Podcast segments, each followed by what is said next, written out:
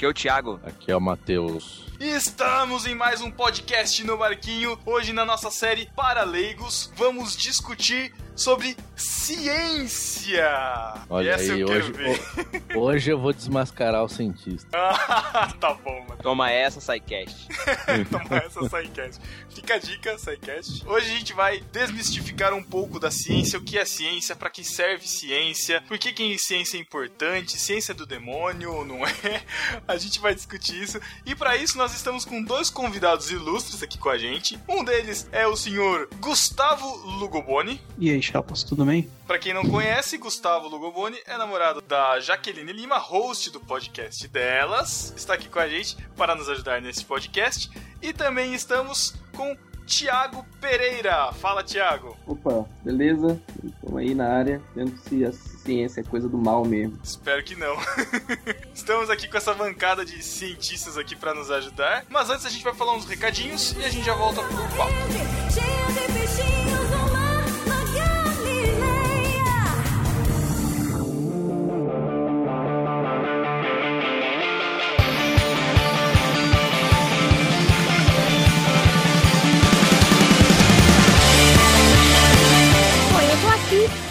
com o digníssimo Alex Fábio Oi, gente. para dar um recadinho pra você antes da gente começar efetivamente o podcast. O primeiro recado é que esse podcast de ciência, ele é parte da recompensa do crowdfunding que a gente fez junto com o iCast, o aplicativo para podcasts produzido aqui por um brasileiro, que ainda sai esse ano, né? A pessoa que comprou o crowdfunding, ele queria um podcast sobre evolução, criacionismo e tudo mais, mas a gente entendeu que ia ser interessante falar um pouco sobre ciência primeiro, mas esse podcast comprado pelo crowdfunding ainda sai esse ano, hein? Bom, além disso, nós temos mais alguns recadinhos. Lembrando, o primeiro e o mais importante é o conteúdo semanal do nubarquinho.com, que toda sexta-feira nós temos podcast no nosso portal. Por exemplo, semana passada nós tivemos o Delas 6, Decifra-me ou Devora-te, muito divertido, as meninas arrebentaram no programa. E semana que vem nós vamos ter o próximo A Deriva, que é o A Deriva 20, que já está em processo de pró- pró-produção. Eu posso dizer para vocês que está uma beleza. É isso aí, agora com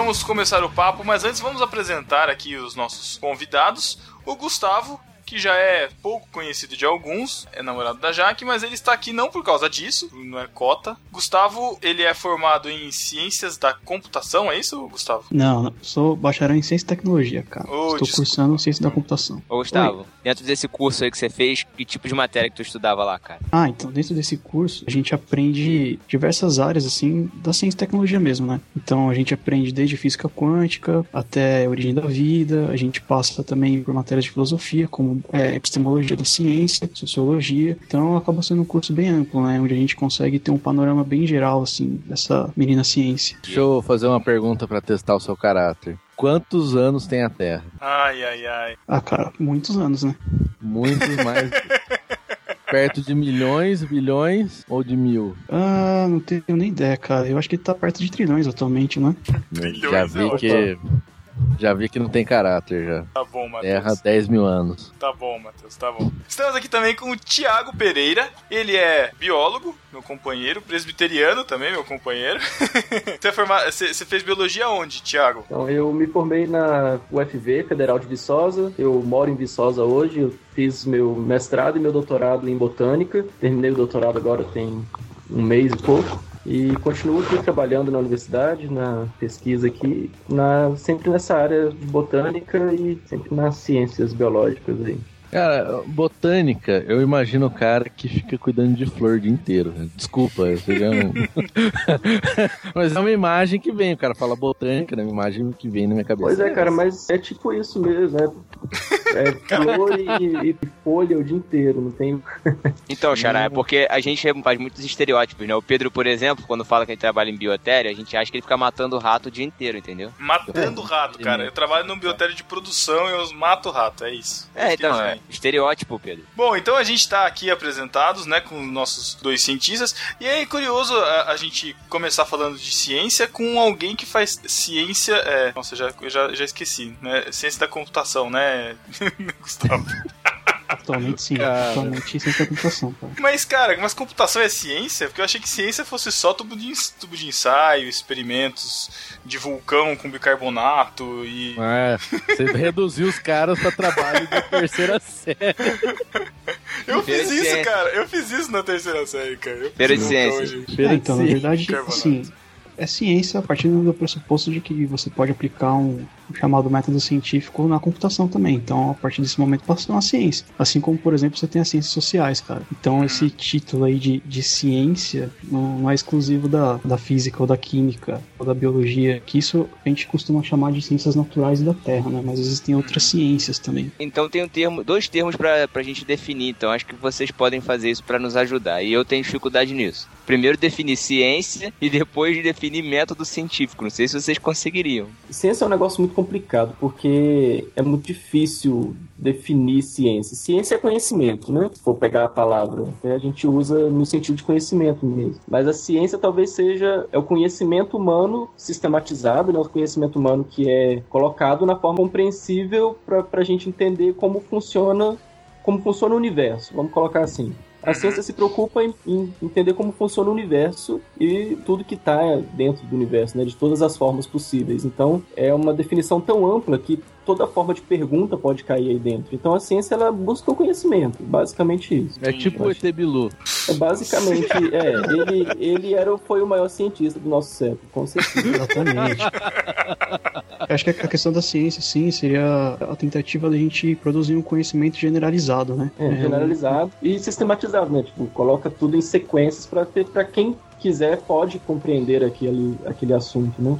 Isso. Uhum. Mas vamos supor, eu vou colocar um exemplo. É, Uma criança de dois anos de idade que está brincando com um brinquedo de encaixe. Tem um encaixe de uma- um círculo, de um quadrado e de um triângulo. E o fato dele testar as formas, onde se encaixa, e aprender por tentativa e erro, onde se encaixa, e, e aprender isso, isso, de forma bem reducionista, isso é ciência. Ele fez ciência ali? Talvez sim, bem isso? reducionista, mas é por aí. Você testa, você mostra que é daquele jeito e você, a partir daquele momento, você tem aquele conhecimento. E aquele conhecimento foi testado e ele pode ser repetido. Uhum. É, então, a questão aí, Pedro, eu acho que nesse sentido da criança testando, tateando meio que no escuro, né? É meio que o que a gente veio fazendo, a humanidade veio fazendo, sei lá, até o século, até a primeira revolução industrial ali, mais ou menos, né? Onde a gente vinha tateando, experimentando, tanto que, por exemplo, as máquinas da primeira revolução industrial, a máquina a vapor e tal, elas não eram exatamente fruto de um conhecimento científico, era mais fruto de um conhecimento prático, né? Uhum. O que, A gente que é pode- diferente. É,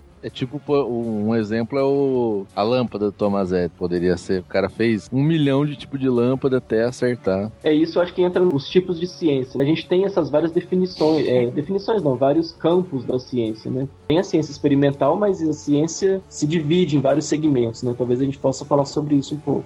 É, entrando um pouco na questão do método, né? Tem uma frase do, do Aristóteles que ele dizia que o método é a relação do sujeito com o objeto, em que se distingue entre o que é subjetivo, relativo a cada um, do que é objetivo, universal ou comum a todos, né? Então, o método científico seria a tentativa da gente é, extrair das nossas experiências pessoais, individuais, alguma coisa que seja generalizada e reprodutível para outras pessoas, né? Você pode dar um exemplo? É a tentativa de sistematizar, padronizar, seria, eu acho que É como, é como se eu tivesse inventado uma receita de pão de milho com erva doce. E aí eu tenho essa receita e eu tive que chegar nessa receita de alguma forma. Eu tive que testar os ingredientes, medir e tal. E para eu conseguir fazer com que outra pessoa faça, eu tenho que ter essa receita perfeita para que outro consiga reproduzir a mesma coisa e chegar no mesmo resultado que eu cheguei. E isso é criar um método científico, vamos dizer assim. Sim, o método científico seria uma tentativa de talvez esquematizar a produção científica de forma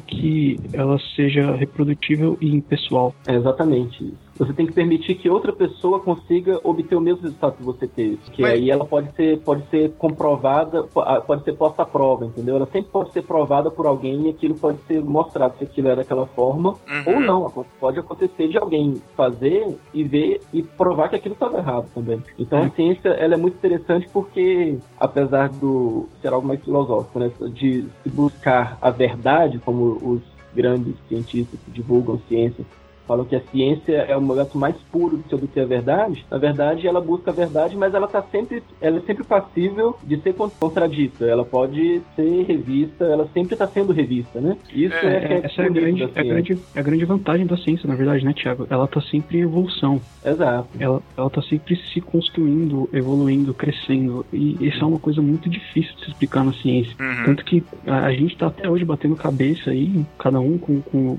uma certa opinião, para tentar definir, né? Responder essa pergunta que a gente tá tentando responder o que que é ciência, né?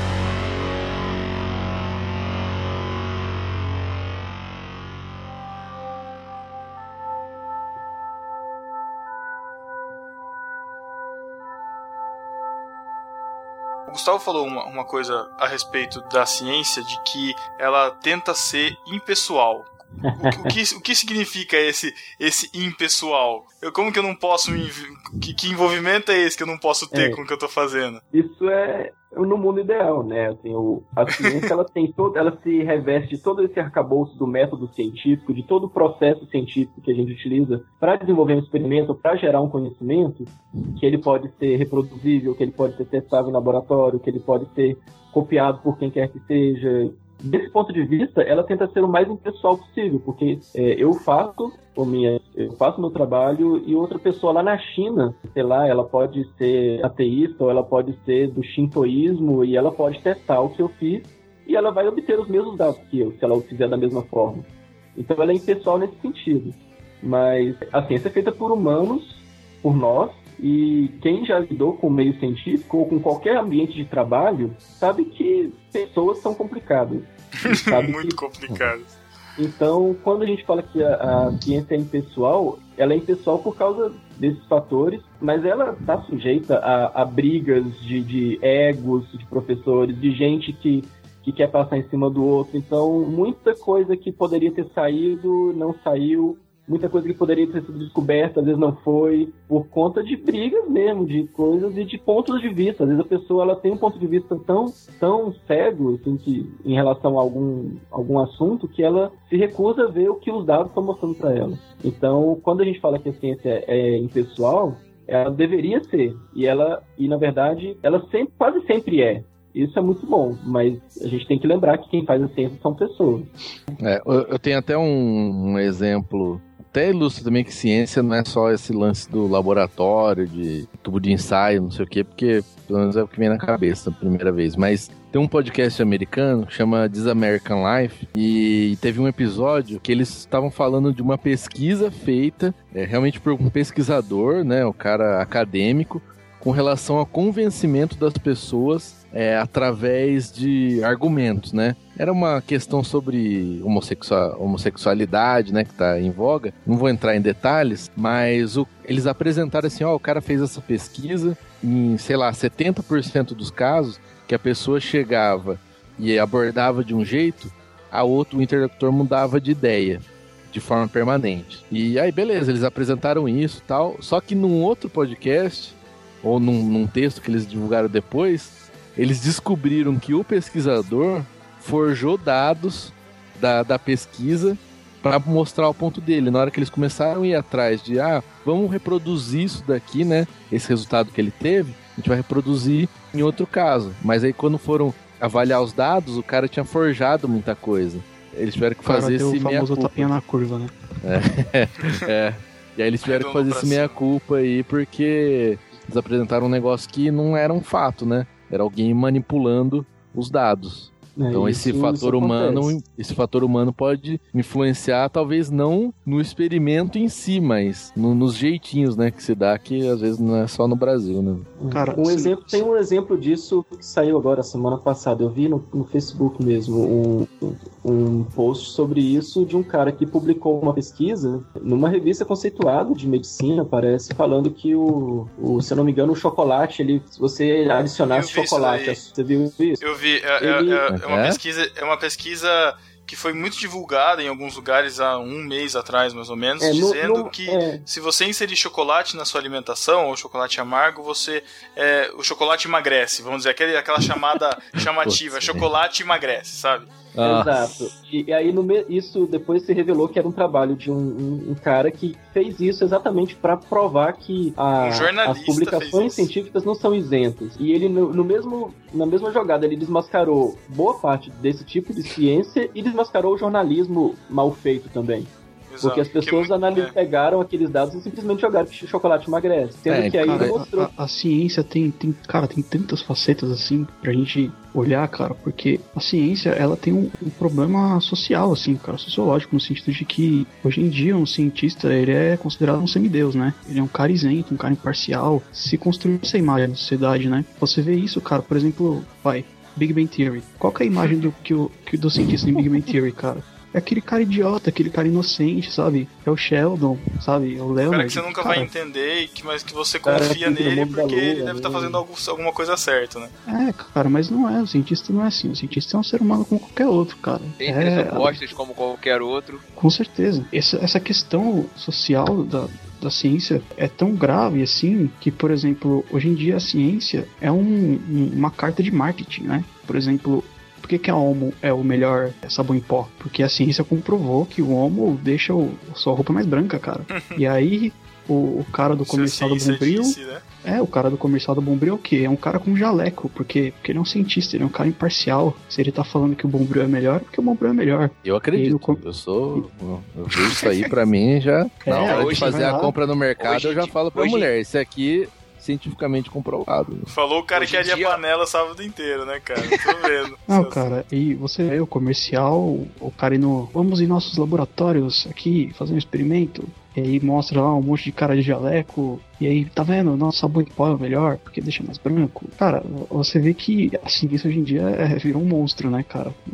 Então, hoje a ciência tem esse prestígio. Hoje a ciência galgou esse posto de dono da verdade, vamos dizer assim. Se o cientista fala que é, então é. Em, em outros tempos a ciência foi perseguida, inclusive perseguida muito por conta da religião, né? A gente lembra do exemplo, acho que o exemplo mais clássico é de Galileu, né? Quando ele, nos, nos seus estudos, comprovou, descobriu que a Terra não era o centro do universo. Mas sim Não é? que é, e é curioso perceber que a igreja perseguia, mas os cientistas daquela época todos saíam da igreja. Exato. Era o único lugar onde tinha, onde tinha algum nível de conhecimento, né? Exato. E ainda assim, então a- igreja romana medieval, né, ela tinha o poder do conhecimento e ela que escolhia o que que, o que, que era feito e o que, que não era em, em termos de ciência, né? Eu acho até que é um pouco de lenda essa história do Galileu, na verdade, cara, porque o Galileu ele não foi contra a, assim a igreja, ele foi contra todo o paradigma científico que existia na época, né? Uhum. Todo o paradigma aristotélico, que enfim, toda a física era compreendida de uma forma completamente diferente, né? É, se, foi, se, se é lenda ou se é verdade, o que aconteceu é que ele teria, teria descoberto, teria comprovado através de, dos estudos dele e tal, que a Terra gira em torno do Sol, não o Sol gira em torno da Terra. E aí teria dado um conflito porque ele falou isso e a igreja ficou revoltada porque o homem é o centro da criação, é sublime, não sei o que, sei que lá. E aí teria tido que negar essa, essa afirmação, né? Mas foi um dos foi, foi, foi um, um dos primeiros passos assim e foi uma das dos momentos de, de discordância assim do que era correto ou do que era mandante na época né no caso a igreja né o Darwin passou por isso também na, na evolução das espécies lá no, no livro dele também né? E aí eu pergunto pra você, Pedro, será que não existem bons cientistas hoje que passam pelo mesmo problema, só que com a, a religião dominante da, da atualidade, que é a própria ciência? Com certeza, cara. A ciência, de certa forma, como o Thiago já, já tinha falado antes, a ciência ela, ela, ela se prova o tempo todo. Ela, ela é factível de, de questionamento o tempo inteiro. E o tempo todo a gente está se questionando, o tempo todo a gente está se, se redescobrindo. Então, assim, quando a gente vai falar de, de por exemplo, é, linhagens, né, árvores genealógicas e, e- nesse tipo de coisa na, na genética, a gente sabe. Então tem a, tem a árvore comum lá que tem os peixes, aí os anfíbios, aí vieram os répteis, aí dividiu em aves e mamíferos. Mas tem teorias que falam que nós temos parentescos, por exemplo, próximos com minhocas, sabe? E são teorias que você fala, mas como assim eu tenho parentesco? É, Mas são tempo teorias tá estudadas, cara assim. São teorias estudadas, são teorias que de certa forma não ganham, né, chamariz assim, Sim. Mas que estão aí, cara, que tem, tem gente estudando e que se você parar pra pensar não faz sentido, mas pode ser que seja, eu não sei. Então assim, a gente o tempo todo tá sendo questionado, tá sendo pressionado pra isso. Quando você comentou do Galileu, você tocou num ponto é, fundamental que acontecia na época, do, na Idade Média e acontece hoje. A ciência às vezes mexe com o ego humano, né? E Uhum. aquilo aconte- o que aconteceu lá? O homem descobriu que ele não era o centro. Isso mexe com o ego, assim. A gente fica meio chocado de entender que, de desco- ser confrontado com algo que isso vai mudar, vai tirar o meu chão. Como assim? Você vai mudar toda a forma de ver o mundo. Como, como que é isso? E esse medo do, do desconhecido que faz, eu acho que faz muito preconceito contra a ciência. Porque a Aham. gente tá sempre naquela fronteira, na fronteira mesmo do que se conhece e querendo ir além, sempre ir Exato. além. O que o cientista busca é realmente ver o que tá depois. E o que a maioria das pessoas ou das instituições bem definidas, né, que elas têm parece que elas têm medo ou se assustam com o que pode ser esperto. Sendo Uhum. que não é pra ser lidado assim. Na verdade, pelo que eu vejo, Thiago, existe preconceito dos dois lados. Da mesma Exatamente. forma que às vezes a, a igreja ou alguns religiosos encaram os cientistas como aqueles caras que querem provar que Deus não existe, também existe do outro lado o entendimento de que quem, é, tem, quem tem fé em Deus ou quem tem um sentimento religioso é taxado de obscurantista, é taxado de, Exato. de Ignorante, tapado, né? Não é- não é- ignorante, o pensamento desse cara não é isento, a ciência que ele faz não é impessoal, né? Sendo Isso, Exato, eu tô falando isso porque eu tava vendo, eu tava vendo a série Cosmos, e isso fica Eita. muito claro na Isso fala, fica muito claro. no texto, fica claro, você vê que a série foi feita com o propósito de dizer assim, a partir do momento em que se descobriu a gravidade, ou a partir do momento em que o homem entendeu que é um cometa, passou a entender que o cometa não é uma, uma não é a aparição de Deus que iria trazer problemas para a Terra. Cada episódio do Cosmos é sutil, mas ele todos os episódios te levam a, a- a esse pensamento, né? Exato, mostra- exatamente. Ele, ele Cara, eu tenho, mostrar. eu, tenho uma teoria, eu tenho uma teoria sobre Cosmos, cara. Qual, qual que é a frase de abertura do Cosmos lá, a famosa do Carl Sagan? Cosmos é tudo o que é, tudo que sempre foi, tudo que sempre vai ser, não é? Alguma coisa do gênero. Cara, aí, a partir desse ponto, cara, ele já tá excluindo praticamente Deus da parada. No começo do programa, cara. Porque ele tá, ele tá colocando que o cosmos é, é uma coisa superior, assim, sabe? É tudo um que é, príncipe. tudo que sempre vai ser. É, até me lembra uma passagem de, de Romanos, cara, que, que Paulo diz que, que os humanos, julgando-se sábios, tornaram-se loucos, né? E fizeram de deuses é, animais e objetos que refletem a imagem do homem natural. Cara, quando eu vejo isso, eu fico pensando que, assim, antigamente a gente idolatrava o trovão, o fogo. Hoje em dia a gente idolatra o cosmos, né? É, é por É. aí. Mas nosso Deus. deixa eu só falar uma coisa sobre o Cosmos e pro, pro ouvinte que pode ficar assustado da gente estar falando mal do Cosmos. Cara, assista o Cosmos. Eu acho que todo mundo deve assistir o Cosmos porque é uma coisa,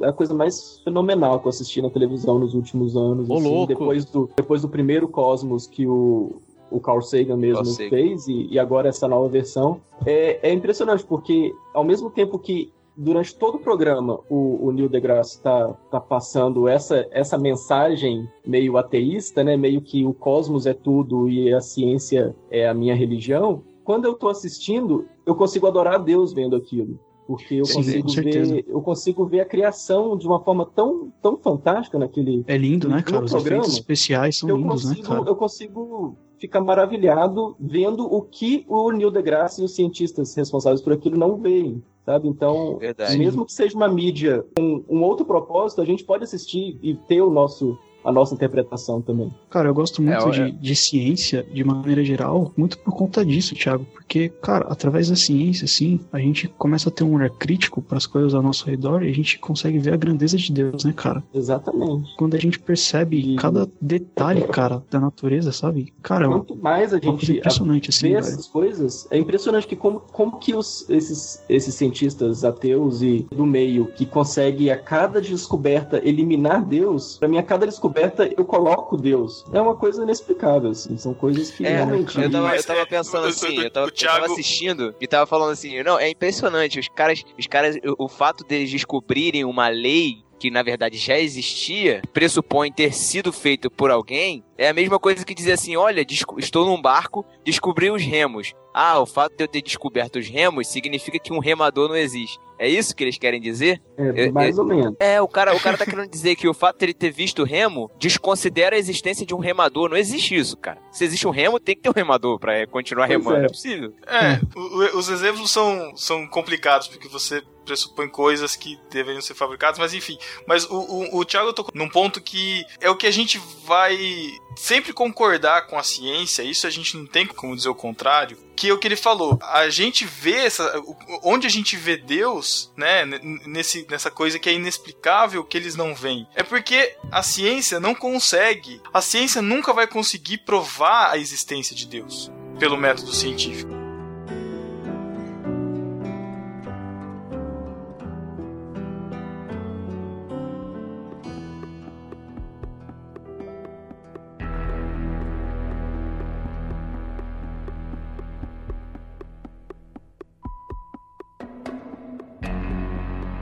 Eu queria aproveitar esse gancho e voltar um pouco na evolução desse pensamento, desse método científico. Talvez né, tentar mostrar assim porque a ciência e a religião são coisas bem diferentes, cara. Que assim então. não tem não tem relação, sabe? Quando isso começou a ser pensado, por assim dizer, existiam duas escolas, que era a racionalista e a empirista. A racionalista era aquela que defendia que as coisas, o, o conhecimento viria a partir do pensamento humano, certo? Certo. Então, a partir do raciocínio. E a empirista dizia que o conhecimento vem a partir da- das nossas experiências, nossas sensações, nossos sentidos. Tá, quando, quando eu falo que alguma coisa é empírica, ah, isso aqui é empírico, quer dizer, isso aqui foi testado, não é uma coisa que, tipo, eu inventei da minha cabeça, que eu sonhei e falei. É, é algo que eu testei, comprovei e é isso, né? É, então, sim, mais ou menos isso. Por que, que surgiu a necessidade desse, desse tipo de coisa? Porque como que você é, gera um conhecimento provado, né? Por exemplo, eu alego uma coisa pra você, só que pra mim provar essa coisa pra você, eu preciso de algum argumento, certo? Uhum. Só que esse argumento, para ele ter validade, ele precisa ser provado. E Hum. talvez para mim provar esse argumento, eu tenho que usar um outro argumento. E, e esse outro argumento talvez tenha que ser provado também.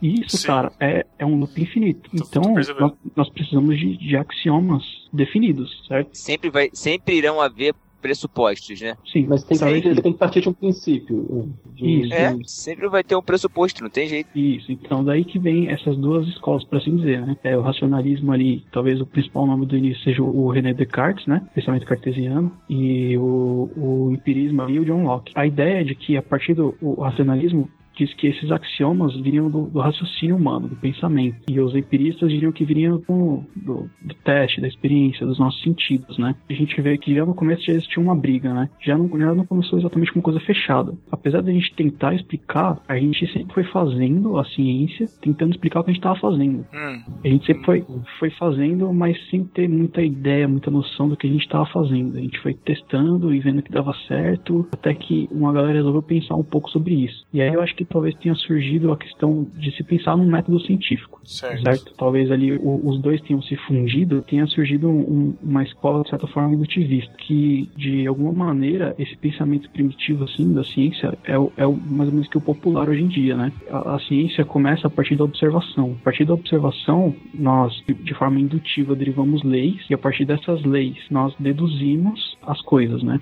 Por exemplo, eu testo que eu pego aqui 100 pedaços de papel e eu coloco fogo nesses 100 e eu vejo que todos eles pegam fogo. Então, a partir desse momento, eu posso afirmar que todo papel pega fogo. Uhum. Então, beleza, todo papel pega fogo. Então, eu pego um novo pedaço de papel. Esse aqui é um pedaço de papel, logo, esse papel vai pegar fogo. Vai pegar fogo. Faz sentido, não faz? Faz, faz Só que, sentido. só que isso, cara, isso não quer dizer nada. Eu poderia pegar, queimar 100 pedaços de papel, depois pegar um pedaço novo de papel. E eu poderia dizer que esse pa- esse papel vai pegar fogo com base nos outros 100 que eu queimei? Ah, sim, teoricamente sim. Não, cara. Não, eu queimei que não? 100 pedaços de papel. Como que você me Você garantiu sabe que o próximo isso deu certo para 100 papéis. O que você comprova na ciência é o que você comprovou porque você fez. O, o que você vê depois, você tá só concluindo coisas. Eu tô fazendo uma suposição com base naquilo que eu já fiz, mas eu não posso Exato. comprovar. Então, mas É. Isso, é, isso é verdade pro que já aconteceu, que é o que você fez. Então isso só é verdade mesmo pros 100 papéis que você queimou. Uhum. Isso, aí entende como a gente tem um problema? É porque apesar da, da lógica tá correta, tipo, não tem uma falha lógica exatamente nisso, entendeu? Uhum. As regras tipo de indução e de dedução, elas são corretas, logicamente. Mas isso, isso eu não provei nada a partir disso. Uma maçã caiu na cabeça do Newton. Aí no outro dia ele sentou, outra maçã caiu na cabeça dele. Entendeu? Cara zarado, Aí hein? no terceiro dia ele sentou, caiu outra, outra maçã na cabeça dele. E foi assim durante um ano. No primeiro dia do Caraca. ano seguinte, ele sentou lá. Ele é burro, né? É, E essa macieira é ótima também pra dar maçã o ano inteiro, né, cara? É, no, prime no, primeiro, ano- no primeiro dia do ano seguinte, ele sentou lá, o que, que ele pensou? Ah, vai cair uma maçã na minha cabeça. Só que aí não caiu. E aí, como é que fica? Uhum. Você entende? Entendi. Eu- É como. é- é Quantas, só- quantas pedras você tem que jogar pra cima pra você ter certeza que a próxima pedra que você vai jogar vai, vai cair? Eu jogo uma pedra pro alto, ela vai subir e vai cair, certo? Sim. Quantas vezes eu tenho que jogar uma pedra pro alto e ver ela cair pra mim ter certeza que a próxima pedra que eu jogar vai cair? Cara, Duas? Pois é, e é pra isso que existe a estatística. Perfeita essa colocação. Porque os indutivistas, eles correm pra para estatística. Sim. Só que qual o problema da estatística? Ela ainda não, ela ainda não esgota, cara, todas as possibilidades. Exato, ela trabalha com probabilidades, né? Mas ela ainda não esgota, porque você vai estar sempre dividindo por um número infinito de possibilidades. Porque para você ter certeza, você teria que jogar a pedra pro alto em todos os pontos do universo, em todos os, todos os segundos do tempo. Então você diria que nesse tempo, em qualquer lugar, uma pedra cairia. Caraca. Jesus, Então, então, eu- é- eu então, peraí, peraí, posso- então eu posso afirmar que a lei da gravidade ela não é universal? Não, claro, claro que não. Ela é universal, mas você tá entendendo, Thiago? O problema de você conseguir provar um ponto. É, Sim, então, baseado eu queria, só, eu queria, baseado eu só no, no- só no experimento, é isso que você tá falando, né? É, eu É, achei mas ótimo é- que o seria- Gustavo seria- chegar nesse ponto. o pensamento indutivo ele começa a partir do experimento. Então, é, ele diz que você a partir você você cria leis a partir do experimento. Ele exclui a teoria antes. Isso é um ponto depois que é atacado, acho que se não me engano, pelo Karl Popper, que é um cara que ele vai tentar sofisticar esse ponto induti- indutivista, né? Porque assim, quando você está fazendo um teste, continua o exemplo da pedra. Eu estou jogando é, a minha pedra dentro do meu quarto, sem nenhum pensamento na minha cabeça. Eu só quero observar essa pedra e a partir disso criar, deduzir uma lei, generalizar. Como que eu posso dizer que o- a minha mesa não está influenciando que a pedra está caindo? Só observando a pedra cair. Como é que eu sei que não tem uma relação entre a minha mesa e a minha pedra? Então, o que, que eu teria que fazer? Eu teria que testar jogando a pedra pro alto e vendo ela cair com a mesa no quarto. Depois, tirar a mesa do quarto, jogar ela pro alto e ver ela cair. Hum. Certo? Uhum. Eu teria que fazer isso com tudo que tá no meu quarto, para ver se Você não tem- tá influenciando. No, no fim das contas, você tem que, de de certa forma, na primeira hipótese que você disse, de testar se qualquer lugar que eu vou jogar a pedra ela vai cair. Quando você fala qualquer lugar, você não tá pensando em qualquer lugar, você tá pensando exatamente em qualquer lugar possível do universo. Então, se você joga no seu quarto, você tem as variáveis do seu quarto. Então, você tem que eliminar todas as variáveis, é, controlar todas elas para que o seu resultado esteja sem, sem nenhum viés que possa te dar uma resposta diferente. É, mas aí você, aí você- acaba chegando no ponto, que, por exemplo, no seu quarto você conseguiria fazer esse teste, mas fora da, do, do planeta Terra você já não conseguiria, né? Então, em outros tá. planetas, não Exato, tem essa é como fazer. dificuldade, essa é a dificuldade de, de conseguir extrapolar esse pensamento para coisas que a gente não controla, né? A gente controla o nosso quarto, Uhum. É, então, mas vocês viram a dificuldade, né? De você Uhum, tentar fazer uma, uma ciência indutivista, é, 100% empirista, partindo do sem nenhum pressuposto. Tá vendo como é difícil você fazer isso? É impossível. Uhum.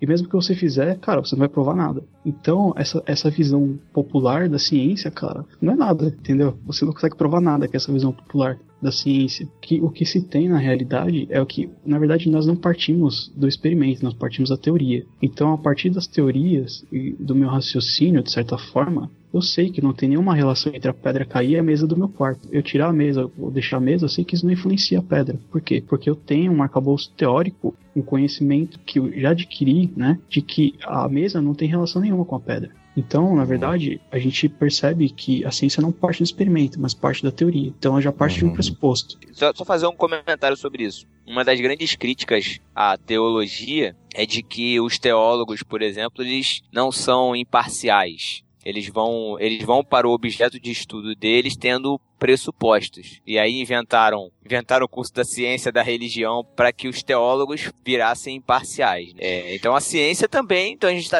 pelo que o Gustavo tá me falando agora, eu como leigo olhando daqui de fora, eu tô vendo que a ciência também não é imparcial. O cientista Então, tem pressupostos. para a ciência funcionar como ciência hoje, como, a- como é a ciência moderna, eh, a gente teve que, os cientistas, né, ao longo dos anos, teve- tiveram que se armar de uma série de, de, de respaldos para que aquilo que se faz e se chama de ciência seja realmente entendido por todo mundo no planeta e que seja, que seja algo compreensível e aceitável. Eu, eu pego tudo isso de um, de um livro muito bom, que é O que é Ciência Final, né? Do, do Chalmers. Que é um livro que, Mário? que eu estudei na universidade. Mário Chalmers? que- não. Que... Miami Heat.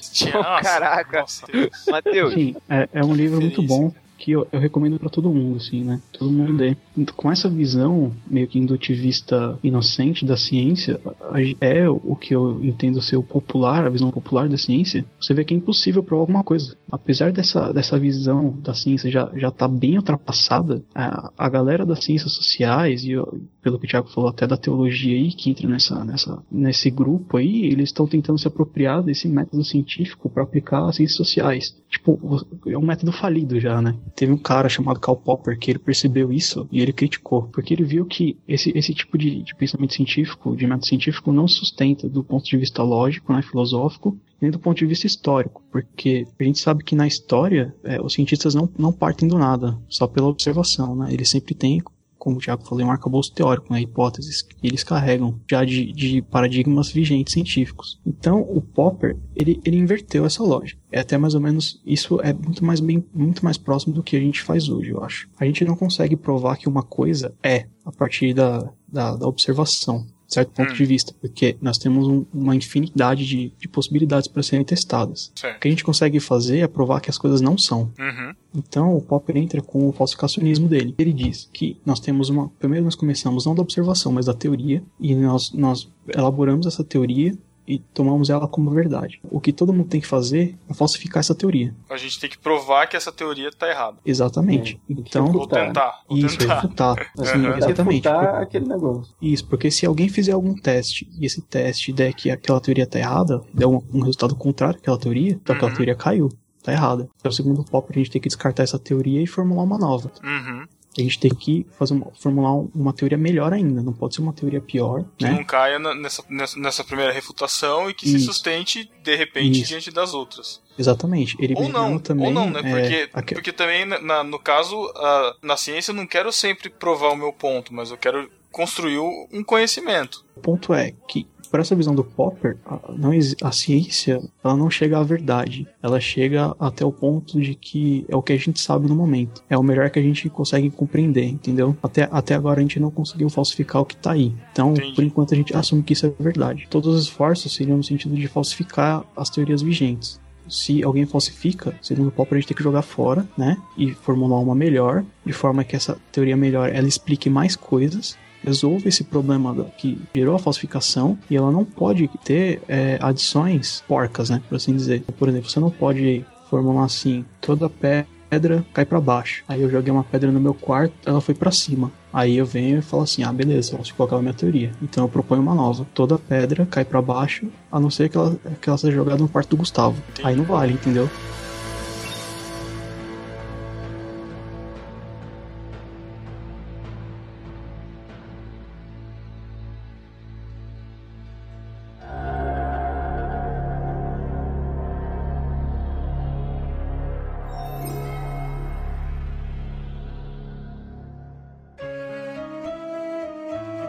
Mas, Gustavo, nesse caso, como é que eu faço com Deus, cara? Quer dizer, então eu, não- eu nunca vou conseguir elaborar uma, algum- alguma Aí- coisa nesse sentido. Aí que tá, cara.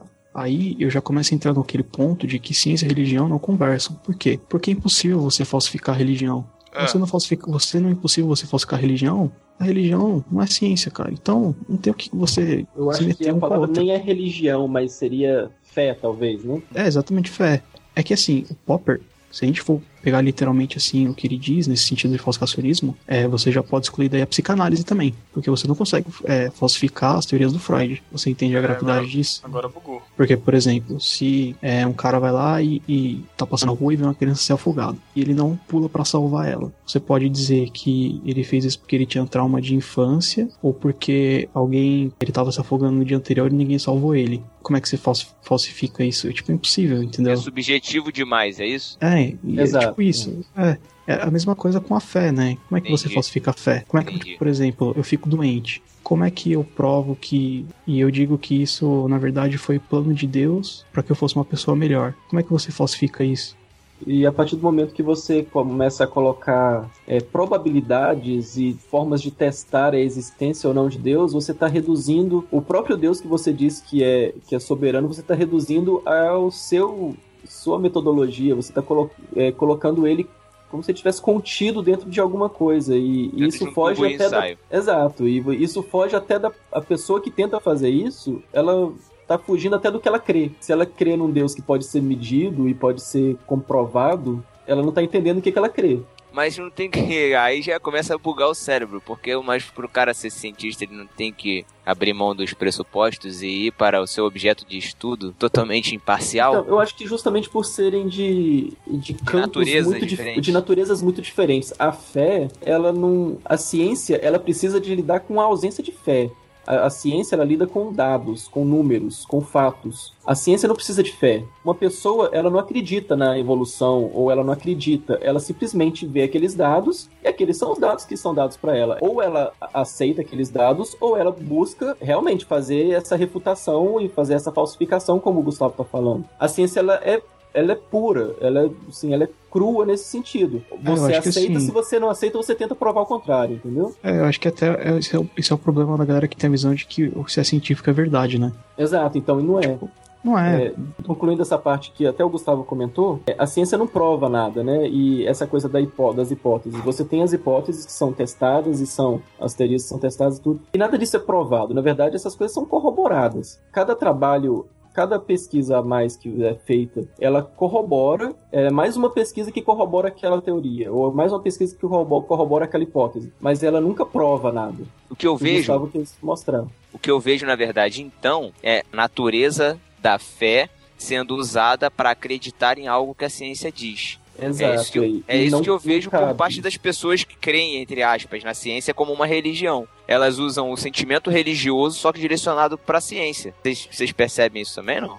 Sim, percebo, cara. Infelizmente. É, é um E problema ficam criticando os religiosos por serem tapados. É, na verdade, eu acho que é uma mistura, cara, de talvez falta de informação nesse sentido. É, são muitos fatores, cara. É, Eu, É, eu, já, muito. eu já acredito assim, que Deus, eu, é minha fé. Eu acredito que Você Deus, é Deus? criou. Deu Não, eu, Deus, eu. Eu acredito que Deus Sua criou o homem é com essa necessidade de acreditar em alguma coisa. O homem tem a acredito. necessidade de ser religioso.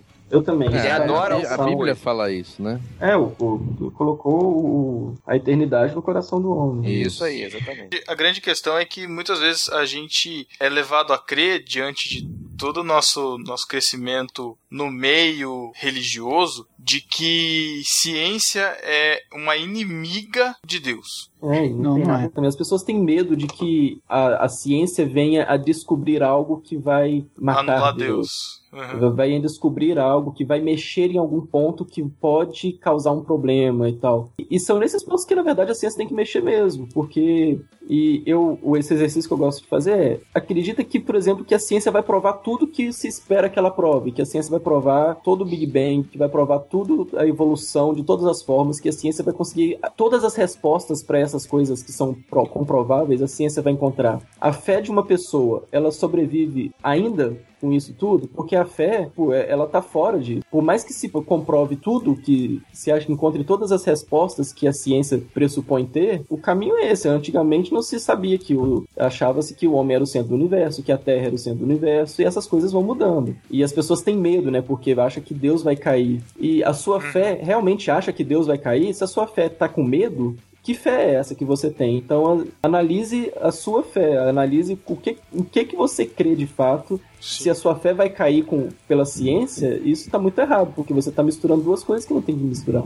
É, eu diria que é, que é impossível a, a ciência derrubar a fé nesse sentido. Exato, porque, Porque elas não a ciência- pertencem ao mesmo campo. Exatamente. Teve uma, uma palestra uma vez que teve, eu lembro que foi uma conferência, acho que foi da Fiel, não sei. Era um professor do ITA, se não me engano. E era sobre ciência e religião e fé, né, cristianismo. Cara, ele, ele tem um slide, cara, eu printei todos os slides daquela palestra porque eu achei muito boa. Tem um slide, cara, que ele diz que, que Deus, ele é o autor da escritura e o autor da natureza. A interpretação humana da escritura gera pra gente a teologia, a filosofia hermenêutica. E a interpretação humana da natureza gera a ciência e a filosofia. E que não necessariamente são concorrentes, apesar de algumas vezes terem alguns pontos de conflito entre as duas. Mas que no fim das contas, a natureza não deixa de ser uma certa revelação de Deus. Exatamente. Claro que tem gente, tem teólogos que vai, que vai discordar. Acho que, sei lá, Calbart não, não acreditava como a natureza sendo uma revelação de Deus, uma revelação geral, sei lá. Enfim, eu não sou teólogo, mas é, vocês percebem que são objetos de estudo diferentes que, de certa forma, provêm do mesmo lugar, né? Que é Deus. Assim como tem má teologia, também tem má ciência. Sim, Com com, certeza. certeza. É, eu, eu acho que um- uma incompatibilidade que surgiu ne- nessa questão aí é porque também é, as pessoas tentaram e ainda tentam usar a Bíblia para pautar a ciência, sendo que a Bíblia mesmo não tem a pretensão de ser ciência. Não, a Bíblia, Ela, é, de forma alguma, ela Nenhuma, pode ser usada porque-. Não, Porque Por você- favor, se você gente, pegar- a Bíblia não é um livro de ciências, por favor. é, As se perguntas você pegar, a gente tem que você pensar pe- a partir dos princípios. As perguntas são diferentes. As perguntas Uhum. da ciência são como as coisas acontecem, como o universo funciona. É, As perguntas da, da Bíblia ou da fé, elas são por quê? Talvez se diferenciar entre isso, a Bíblia pergunta por quê e a ciência pergunta como. nunca foi o objetivo de Deus, né? Que a Bíblia fosse um livro de ciências, né? Né? É. faz Você sentido. imagina, você você imagina pegar o- pegar Deus o- falando com Moisés lá no Monte Sinai. "Ó, Moisés, vou mostrar pra você a criação do mundo, pra você escrever. Aí ele É, começa, então, no, no começo era uma partícula. Então, os quarks, os quantos. Você sabe, você sabe que é um, é- esse esse é um ponto polêmico que sempre reflito e eu já escutei um pouco dos dois lados, que é uma coisa que eu não consigo conceber como as pessoas enxergam o apocalipse tão claramente como algo simbólico que ninguém tá vendo um dragão, ninguém vai ver um dragão descer com alguém sentado nas costas do dragão, uma coisa assim, mas acha tão difícil enxergar uma revelação de Deus pra Moisés de uma forma também, sabe, simbólica. Simbólica. Eu posso estar É. estar falando uma heresia gigante aqui, porque Não, eu não- sei não que é tem- heresia, tem- não. tem- como é que Moisés ia entender essa criação, sabe? É, é Exato. muito complicado. Se você pegar o, o Gênesis ali, esses primeiros capítulos, versículos, cara, ele foi escrito de uma forma poética. Como é que você vai escrever uma tese, um artigo científico usando poesia? Não sei se alguém Não, já não fez tem- isso. não- é não tem loucura, como. né? O Mas é objetivo porque é não era o objetivo exatamente. Talvez, né? talvez É, sejam não- duas perspectivas diferentes ali do, da criação do universo, a gente pode dizer assim, né? É porque, assim, no fim das contas, a, a ciência, se a gente for ver de uma forma de um conhecimento objetivo, meio que assim, existe o conhecimento na natureza de como as coisas funcionam e ele é, tá lá, ele é absolutamente verdade e ele existe. Só que a gente, ser humano, nós somos limitados de infinitas formas, então a gente fica tentando tatear esse conhecimento que tá aí e a gente abstrai isso e tenta entender e sistematizar, entendeu? Tem um E- vídeo do tem um vídeo do, do Piper que a gente vai linkar aqui que ele, ele fala um pouco disso, né? A gente a gente tenta tenta entender uma uma, uma parte tão pequena, a- a- embora seja tanto que a gente já sabe hoje de ciência, mas é algo tão pequeno que, sabe, é até, é, é- é até sei lá, acaba sendo meio que ridículo, assim, sabe? A gente tentar definir as coisas pelo, pelo tão pouco que a gente sabe, porque a gente não sabe nada, né? Se, se a gente for pra pensar mesmo.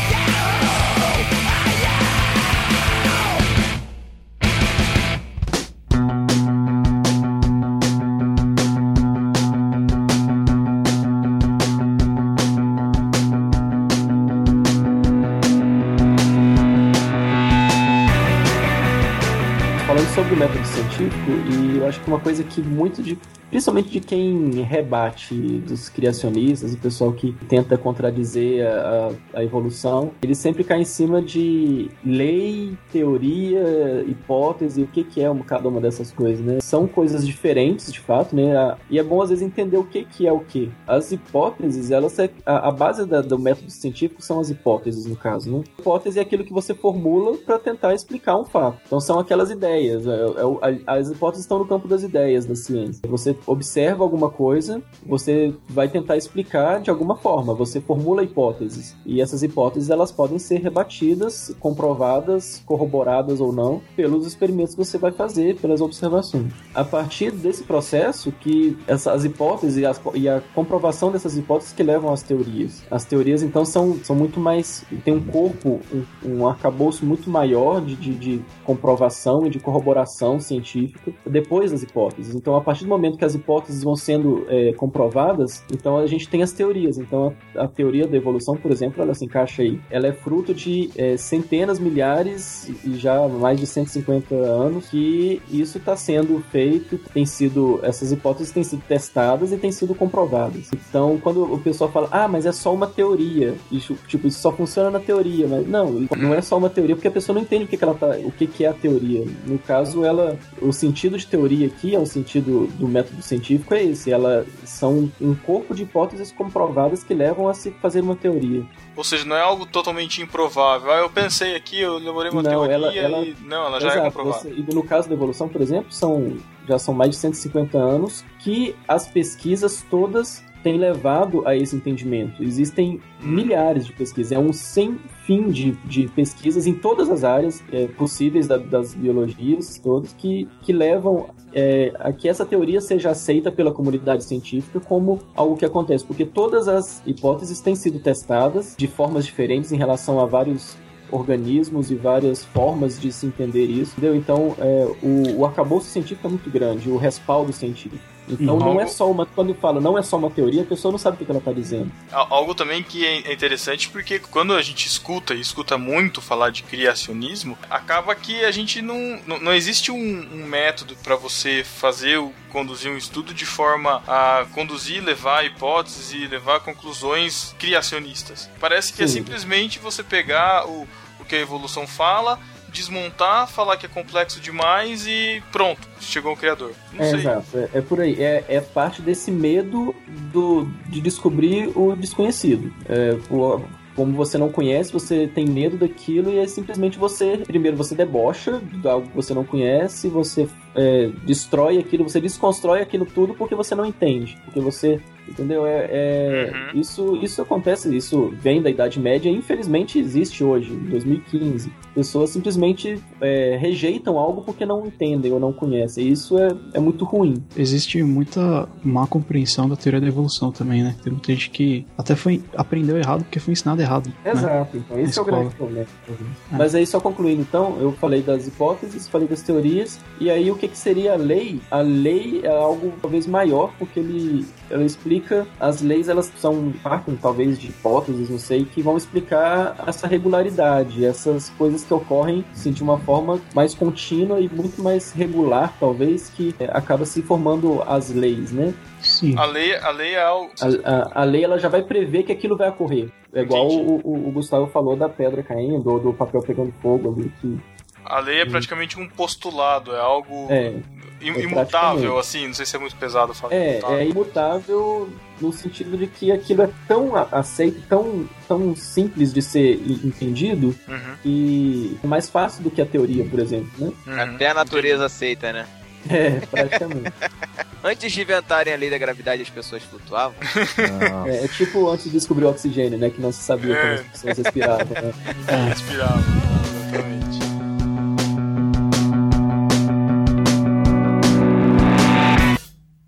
Buy it, use it, break it, fix it, trash it, change it, melt, upgrade it, charge it, point it, zoom it, press it, snap it, work it, quick erase it, write it, cut it, paste it, save it, load it, check it, quick rewrite it, plug it, play it, burn it, rip it, drag it, drop it, zip, unzip it, lock it, fill it, curl it, find it, Vou apontar um problema it, aqui muito grave na ciência, que a gente comentou no começo, que é a questão das publicações científicas. As, as publicações, hoje a gente vê que, eu vejo isso aqui na universidade, que existe muito, muita encheção de linguiça, sabe? O cara divide um trabalho em 15 justamente para conseguir relevância, que cada tra- você tem que juntar um quebra-cabeça para conseguir tirar alguma coisa de relevante, ou seja, Essa talvez seja a parte final do, do método científico, né? Porque depois tudo que você faz, Uhum.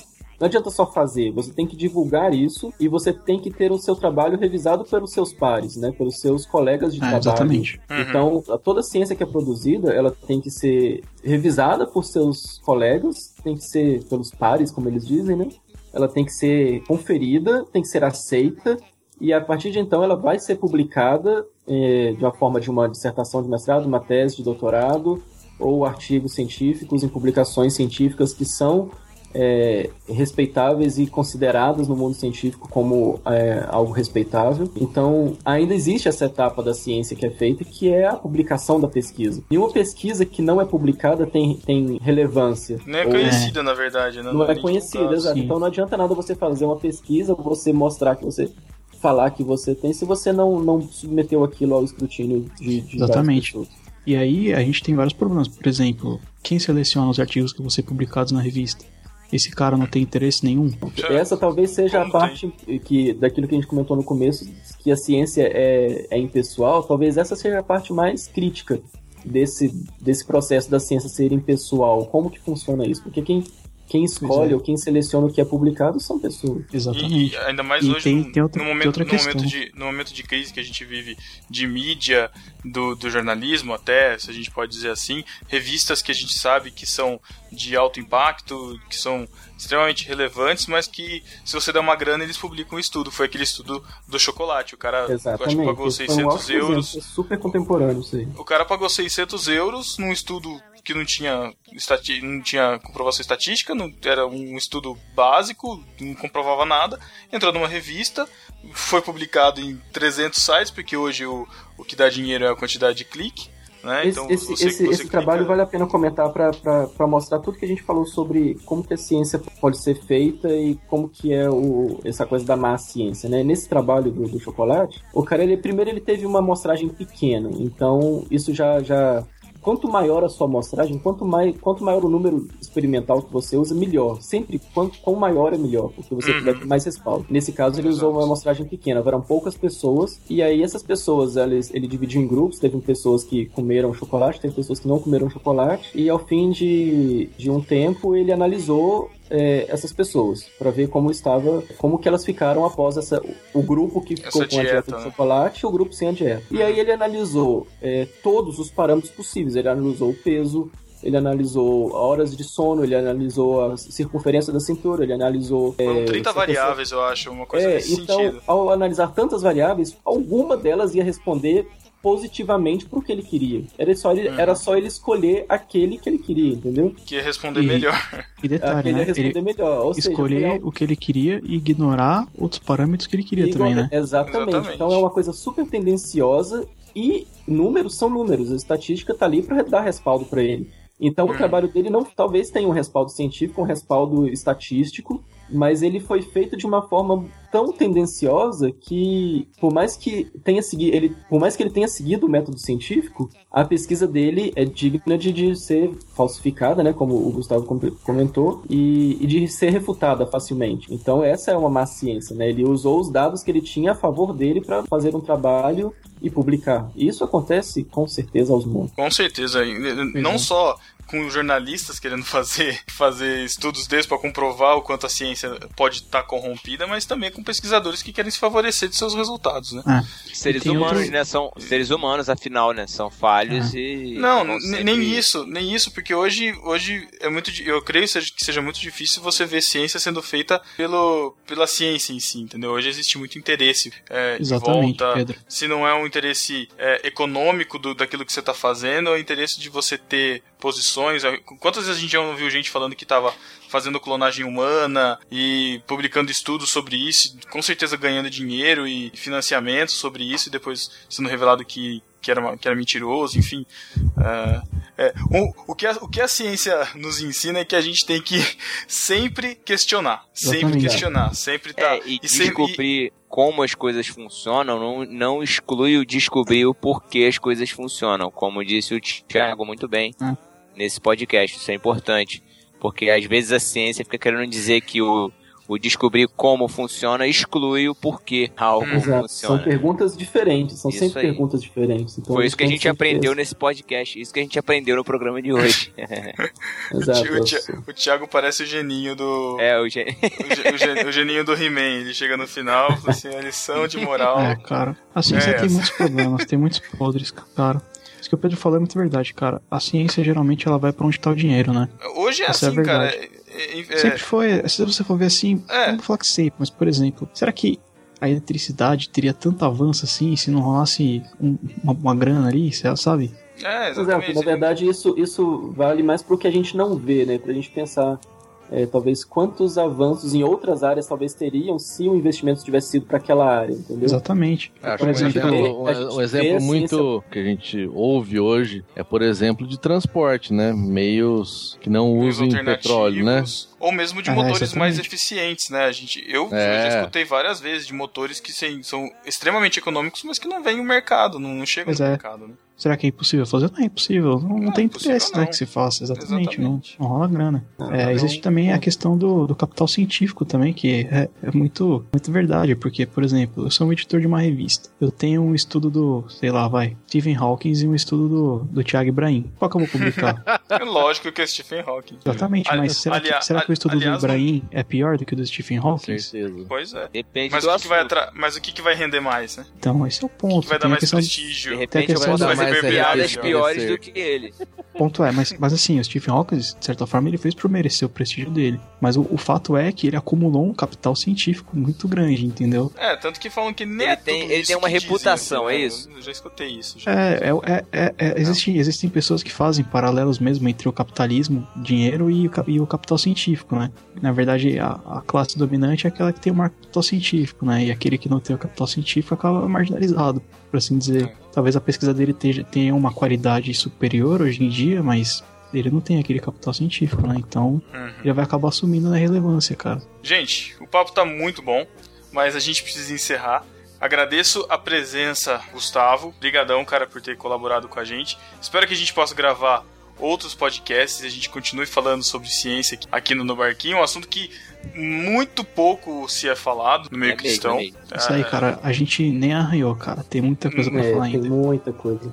Com certeza. Tiago, também muito obrigado, cara, pela presença. Obrigado pela disposição também de estar de tá participando com a gente aqui. Você, vocês têm algum site, algum lugar onde a gente possa encontrar vocês? Ou ler alguma coisa do que vocês fazem? Alguma coisa Twitter, assim? Um e-mail de Facebook, contato? deixa aí pra galera seguir. Não, só tenho Facebook mesmo, não tenho, não tenho, não sou dessa Não é um blogueiro. área, não. Não sou um blogueiro, não. Então, t- tá o link do Facebook do Thiago aí, se alguém tiver alguma dúvida. Ele vai estar participando também dos comentários aí, se alguém tiver alguma dúvida. Gustavo, você tem algum contato aí também, cara? Não, eu quero anonimato, cara.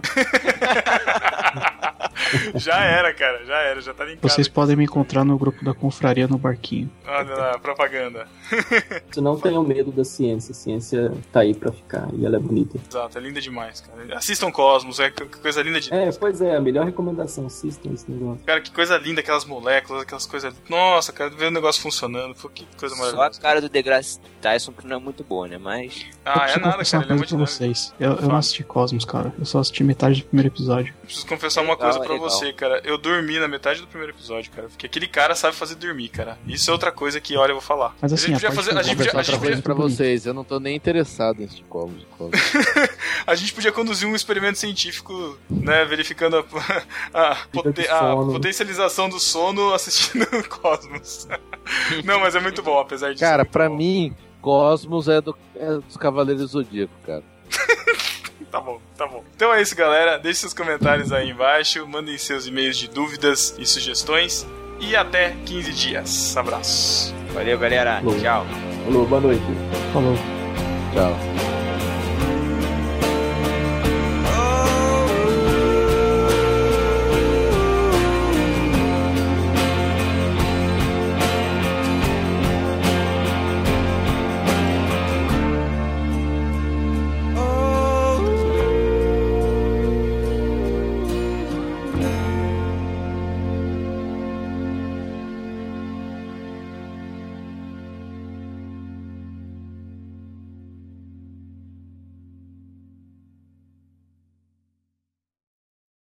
Você não sabe o que é uma epístola? Isso é heresia. Apresentei a pistola. Isso é uma heresia. Epístola é uma carta. Ouça agora Epístolas e Heresias. Epístolas e heresias.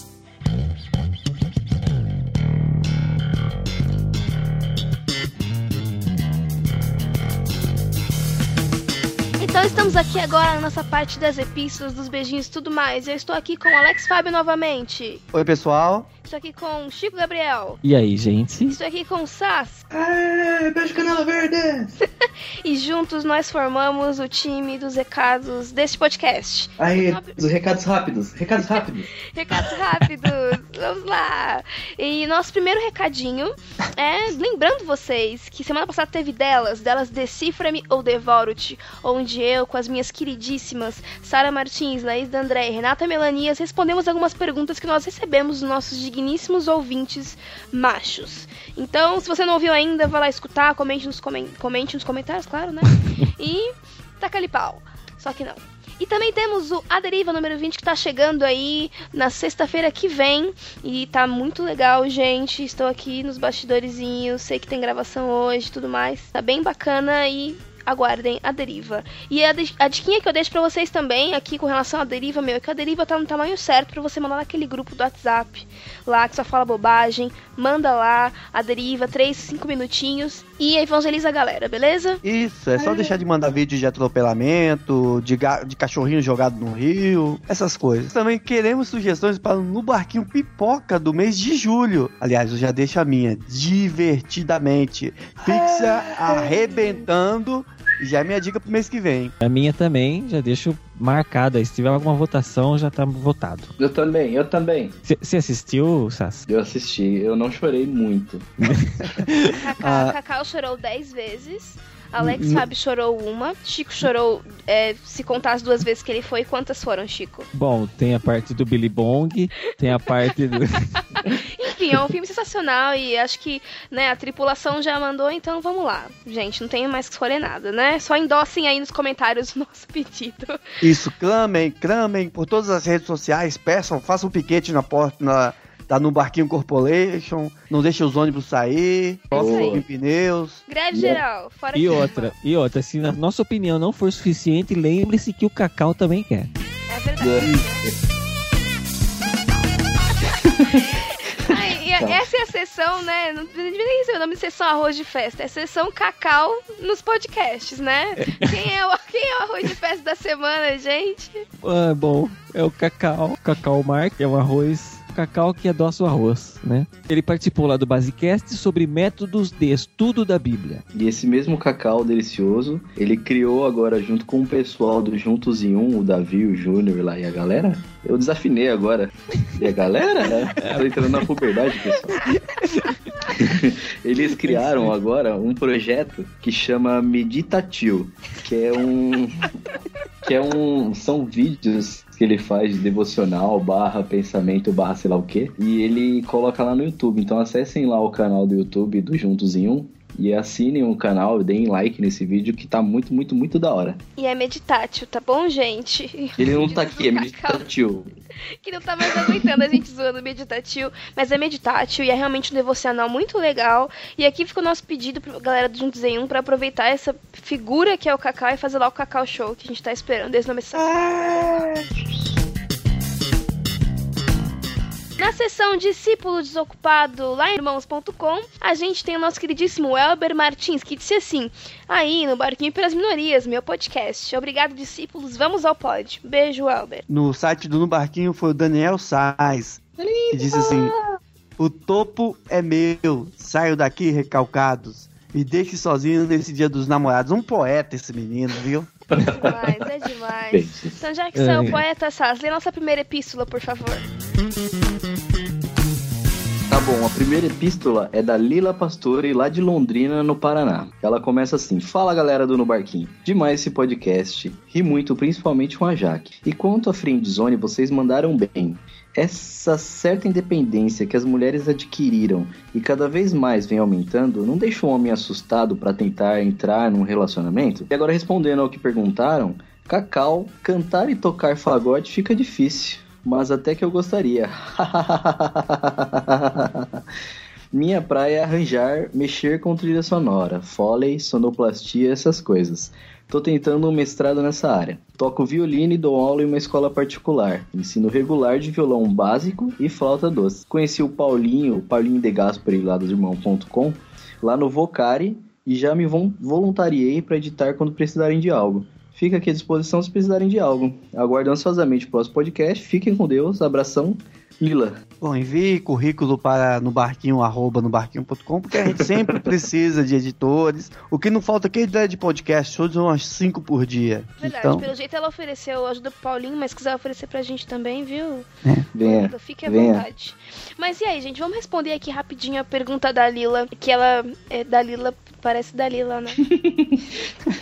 Delila. Mas, é, é, en- enfim, gente, vamos responder aqui a pergunta que, que a da. Que a, eu ia chamar ela de Dalila agora. Saco. Mas. então, gente, vamos responder aqui a pergunta rapidinho que a Lila fez. Qual a opinião de vocês, machos alfas aqui do podcast, é, sobre essa questão da independência da mulher e assustar os homens? Bom, eu penso o seguinte. Não tem, eu acho assim, não tem essa questão de assustar, deixar o homem assustado. É, meu paizinho já dizia que cor de homem não dá botina. O camarada tem que ter uma atitude de homem. E, e, e se ele tá inter- interessado na garota, vai, vai, luta pelo que você quer, rapaz. Larga a mão de ser frouxo, né? Continua assim, é o que eu penso. Não tem que assustar ou deixar de assustar. É, exatamente. Só assusta quem é frouxo.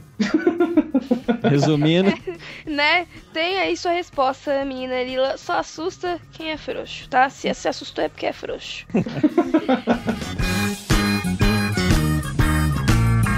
Bom, agora a epístola do Luciano Valério. De encaramento eu entendo. Dá licença aí, haha. Estou solteiro até hoje, com 26 anos, mas muito em função de não querer correr o risco de fazer a escolha errada, pois pretendentes aparecem e aparecem, mas nenhuma que tenha os mínimos pré-requisitos para mim. Cristã inteligente é exigir demais? Aliás, apareceu uma que depois de uma semana de ideias trocadas, lancei a real e tomei umas nas ideias mas faz parte do jogo. E uma dica para quem está nesse mesmo barco: orem sim sobre esse assunto, mas faça isso com o olho fechado e outro aberto para não perder ninguém de vista. KKKKK. Vida longa, malujos e um- uma risadinha. Não é assim, você nem está sendo muito, muito exigente. Você falou cristã, inteligente, nem mencionou que a menina precisa ser bonita, então tá fácil. é, já ajuda, né? Já ajuda. Já ajuda. Mas pelo que eu entendi aqui, ah, a pretendentes que ele tem é quem ele pretende, não é que pretendem ele, né? Até assim a Anne Hathaway nunca, nunca ligou pra mim, aquela safada.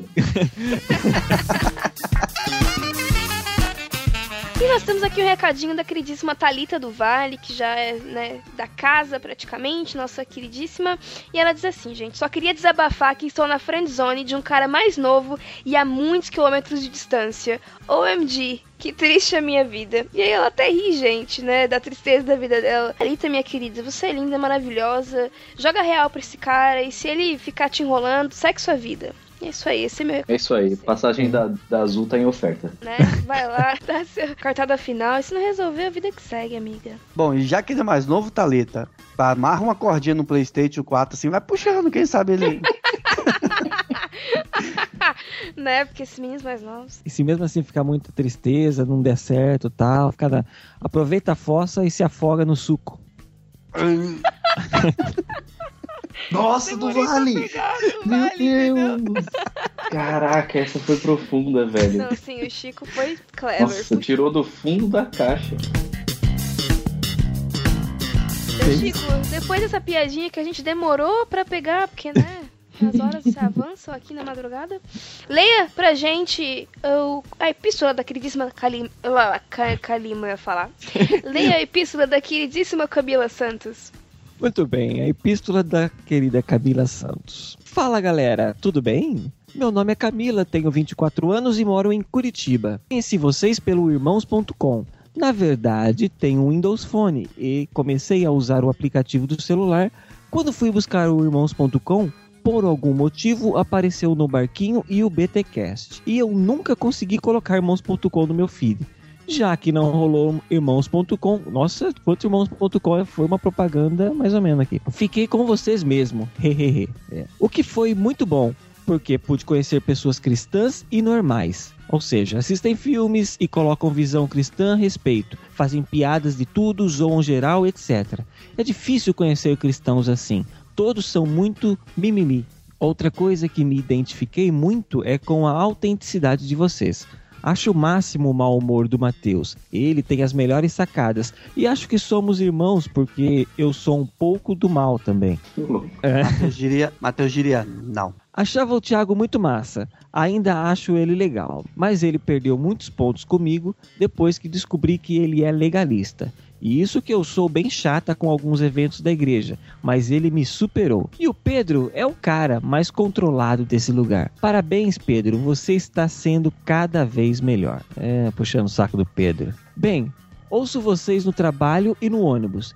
E pareço uma maluca dando risadas e falando sozinha. Tô fazendo a maratona e como conheci vocês tarde demais, lamentável, reconheço, parece que a maratona não acaba nunca, mas tô curtindo muito. Parabéns, vocês são bênção na minha vida. Ah, sei que o e-mail tá longo, mas não posso deixar de dizer que curto muito a Jaque e a Sara, e os comentários delas são os melhores. Podcast dela. Quando terminar a maratona, informo vocês. Deus abençoe. PS. Sem beijo pro Matheus, porque não conheço ele. Fiquem apenas com um tchau. Camila, muito obrigada pela menção rosa no seu e-mail. Um beijo pra você. É isso aí, né? Eu acho que é, é legal essa galera que vai fazendo maratona e mandando e-mails e percebendo as características de cada um dos meninos. Mas uma hora isso vai acabar mudando. Você vai ver. Nossa, já que final mais isolador, sabe? Ah, uma hora isso vai mudar, todos vão morrer. Vou cortar meus Ah, porque o Thiago não é tão legalista assim, né? A gente já comentou, coitado. Ele tá. Só por causa do podcast lá do, do da dança Da na dança. igreja, ele ficou marcado. Entendeu? O Pedro não é essa pessoa tão equilibrada. Você ver no podcast sobre toque, por exemplo, que era uma pessoa meio louca. E por aí vai, né? Então, E o Matheus, quando conhece pessoalmente, vê que ele é um docinho. ele é um amor de pessoa. Cara, é um pimpão. É um pimpão. Pão. Mas vamos ao que interessa, né? Você só tá aqui, ouvinte, até agora por isso. Então a gente vai agora pra esse momento.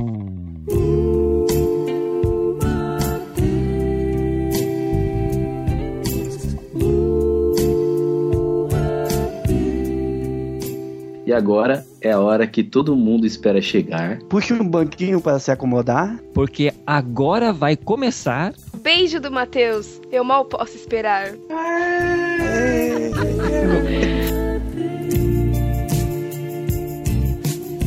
O beijo do Matheus para você. Só para você.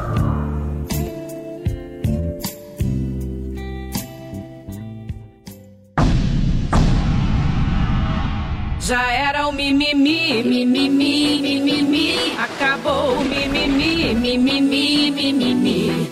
Sou mimimi, mimimi, mimimi. Um beijo do Matheus queridíssimo Daniel Sass. Beijo do Matheus para o Elber Martins. Outro beijo do Matheus vai para a Rebeca da Gama. Um beijo pra Camila França. Ele pulou de propósito. Pulei, ué. Um beijo do Matheus pro Lorival Gonçalves. Um beijo do Matheus para Aline Rocha. Outro beijo do Matheus vai para o Rogério Macedo, que disse que nunca consegue o discípulo desocupado, mas que foi o primeiro a comentar no último delas. Um Beijo, beijo. Rogério. Tá, tá, um beijo, Rogério. Um beijo pra Letícia Kelly Nose. Não é? Ah, hitino- hitinose. Hitinose. Não, é parece uma doença. É hitinose, né? Hipnose. Hipnose. Letícia, né? Um beijo pro Diego dos Anjos. Beijo do Matheus para o Maurício Borges. Outro beijo do Matheus para a friend zone da Talita do Vale. Um beijo pra Luana, que também tá na friendzone. Sai da friendzone, Luana. Um beijo pro Jonathan Moreira. Para o André Lopes. O beijo do Matheus para o Eduardo Silveira, o Ed The Drummer, que contou toda a história de vida dele lá. Pelo menos do começo de namoro, né? Um beijo pro Gabriel Tuleco Lindo, Tuller. Um beijo pro Luciano Valério. Beijo do Matheus para o Jonatas Kerr de Oliveira, que achou o episódio muito divertido. Outro beijo vai para o Luiz Vulcanes. Um beijo pro Pablo Felipe Paiva, que lembrou dos tempos de Chatwall e Orkut. Que derrota, meu Deus. Bons tempos. Bons? Bom, pensa. Colocar a Suzana pra isso aí. Um beijo do Matheus pro Vinícius Augusto da Silva. Para o Felipe Almeida, que já venceu a friendzone, esse aí, campeão. Grande Felipe. Outro beijo do Matheus para Luciana Santos. Pro Luciano Lopes. Pro Renato Nunes Bastos. Outro beijo do Matheus para o Diego R. Chagas. Para Lila Pastore. Pra Camila Santos. Um beijo do Matheus para Jaqueline Lima. Para Sara Martins e para o Eric de Oliveira, que participaram do No Barquinho 87. Beijinho pro Thiago Pereira e pro Gustavo Borges, que vieram a nado pra essa embarcação pra participar do podcast que você ouviu, o NB 88. Hã? Hã? Nada? Hã? Hã? Trocadilho? Um beijo pro Locopone, meu querido. Ah, por que você não manda um beijo todo Um especial? S2, pra ele? S2. Não, a gente tem essas frescuras em público. E um beijo pra todos aqueles que não comentam, não curtem as redes sociais, não compartilham, não participam da cofaria no Telegram, e não fazem nada dessa vida, ignoram a gente, só escuta, usa a gente e depois joga fora ali na lixeira do celular. Nós amamos vocês, mas por favor, meu, o que que custa, né? Fala com a gente. Não tem nada. Vamos lá. É. Escreve aí o e-mail. Nós somos, nós somos legais. É sim. O Thiago menos, mas o restante é mais. É, tira o Thiago, legalista aí, como já foi comentado, né? Mas todo mundo é muito legal, sério mesmo.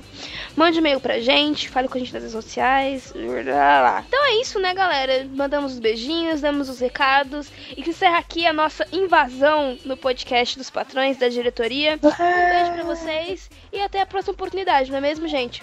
Até a Tchau, próxima. tchau, pessoal. Tchau, gente. Até a próxima. Tchau, pessoal. Tchau, tchau. Tchau. gravado, porque essa é a segunda vez que a gente grava. É, esse foi mais rapidinho. Espero que não tenha uma terceira. Porque a primeira foi uma hora, essa foi meia, a próxima vai ser Sou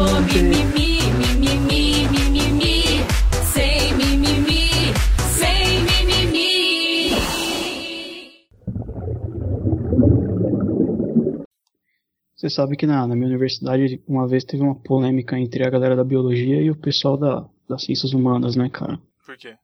Porque o pessoal da, das ciências humanas, sim, generalizando, né? Fazendo estereótipo, pode ser que fossem pessoas de outros cursos, mas é, a galera tava, tava fumando maconha perto do, dos laboratórios do pessoal de, de biológicas, né? Aham. E aí tava contaminando os bichinhos lá, as amostras de alguma forma, lá, os bichinhos estavam respirando a, a maresia lá. Putz, cara. Relaxa, mano. Caraca, mano, que, que zoado. Putz, meu. O pior, o pior é que Bom. biólogo também tem fama disso, né, cara? Mas pra atrapalhar experimento é trash. Não, eu, eu já penso assim, o cara que passa, que fica na faculdade, mestrado, não sei o que, o dia inteiro, o cara, pra mim, fuma um sempre. Caraca, mano. Que isso? Não, eu, assim, pode ser um preconceito, mas me vem na mente isso. Desculpa. Estereótipos. O Thiago vai ficar falando estereótipos o tempo inteiro. É.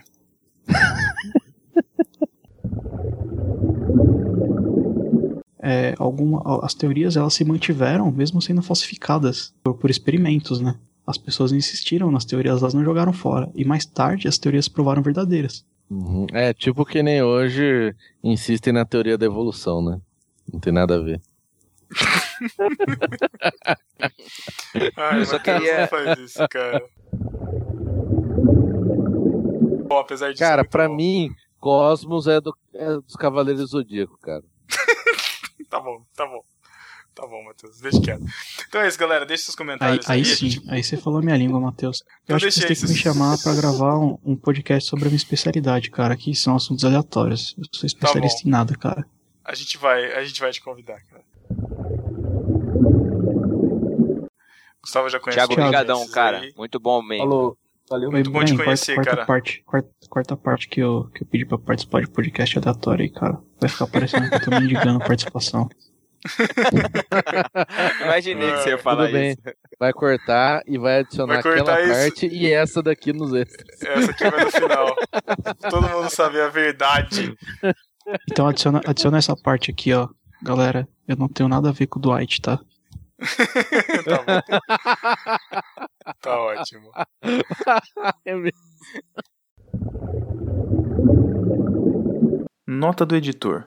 Vocês escutaram aquele jogral bonitinho da Jaque, do Sas, do Chico, do Alex? Belezinha, né? Bonitinho. Olha como é que isso chega pra mim. Por isso, valorize seus podcasts, valorize seus editores. Beijo no coração. Mas vamos ao que interessa, né? Você só tá aqui, ouvinte, até agora por isso. Então a gente vai agora pra esse momento. Como a gente vai fazer? De novo? Ah, é, não do mesmo jeito. Não, vai, né? fazer? Não, vamos fazer, né? Porque a graça foi aquilo. Então vai, vai, eu começo, é Axel, Chico e Joca. Aí já, aí já acaba. Então é chegado. Não, pera, como é que era? É com ar no Já não lembra mais. Não, mas é com ar. É com ar. Então é a hora que todo mundo quer esperar. Não, não é. Não era isso? Todo mundo quer esperar. Como é que era? Você lembra que eu falei? Não, mano. Calma. Ah, tá, tá. Vai. Faz de conta que você vai fazer um, começa. Entendeu? É, Como então, se você beleza. fosse continuar. Beleza. Então, pera. Caraca, minha, minha criatividade foi tudo naquela hora. vai, vai, vou começar, vai, vai. E agora é a hora que todo mundo espera chegar. Sou eu? É o Não, é Axel. o, Ex- é o Axel. Uma frase só? É, que nem da última vez, pô. Ah, Então vamos lá. É, Coçadinha no queixo. o queixo, né? Espera que tenha sido o queixo. Esfregando as mãos. Ai, cadê a criatividade? Só rimar com chegar. Tá, vamos lá. Tá. Vai, começa aí de novo, Sais. Eu esqueci o que eu falei. Agora é a hora que todo mundo espera chegar. Ah, tá, tá. Agora é a hora que todo mundo espera chegar. Senta-se no banquinho e prepare-se. Não deu certo. Ah, Puxa, um, puxa um banquinho pra se acomodar. isso. Puxe um banquinho para se acomodar. Nossa. Vai, Chico, vai. Ah, é que eu nunca eu não sabia que ele ia falar antes, aí eu me perco. Ai. Puxa, peraí. Olha, Acabou de chegar, puxa o banquinho pra se acomodar. Porque agora vai começar. Mas, mas tem a métrica. E como, e como é que a Joca vai terminar isso? Com outro ar qualquer aí. O beijo do Matheus acabou de chegar. Chegar, chegar, né? Chegar, chegar, chegar. Já mas- teve, teve chegar mais de uma vez? Eu Nossa, gente. Não, então tem que voltar. O beijo do Matheus eu mal posso esperar. Boa! Falei alto agora. Tá. O beijo do Matheus eu mal posso esperar. Coloca você, Jaque. Você mal pode esperar. Ah, tá. O beijo do Matheus você mal pode esperar. Um beijo do Matheus. Para você, somente. Você. Só. Beijo do Matheus. Vamos lá, ordem dos beijos. O Matheus.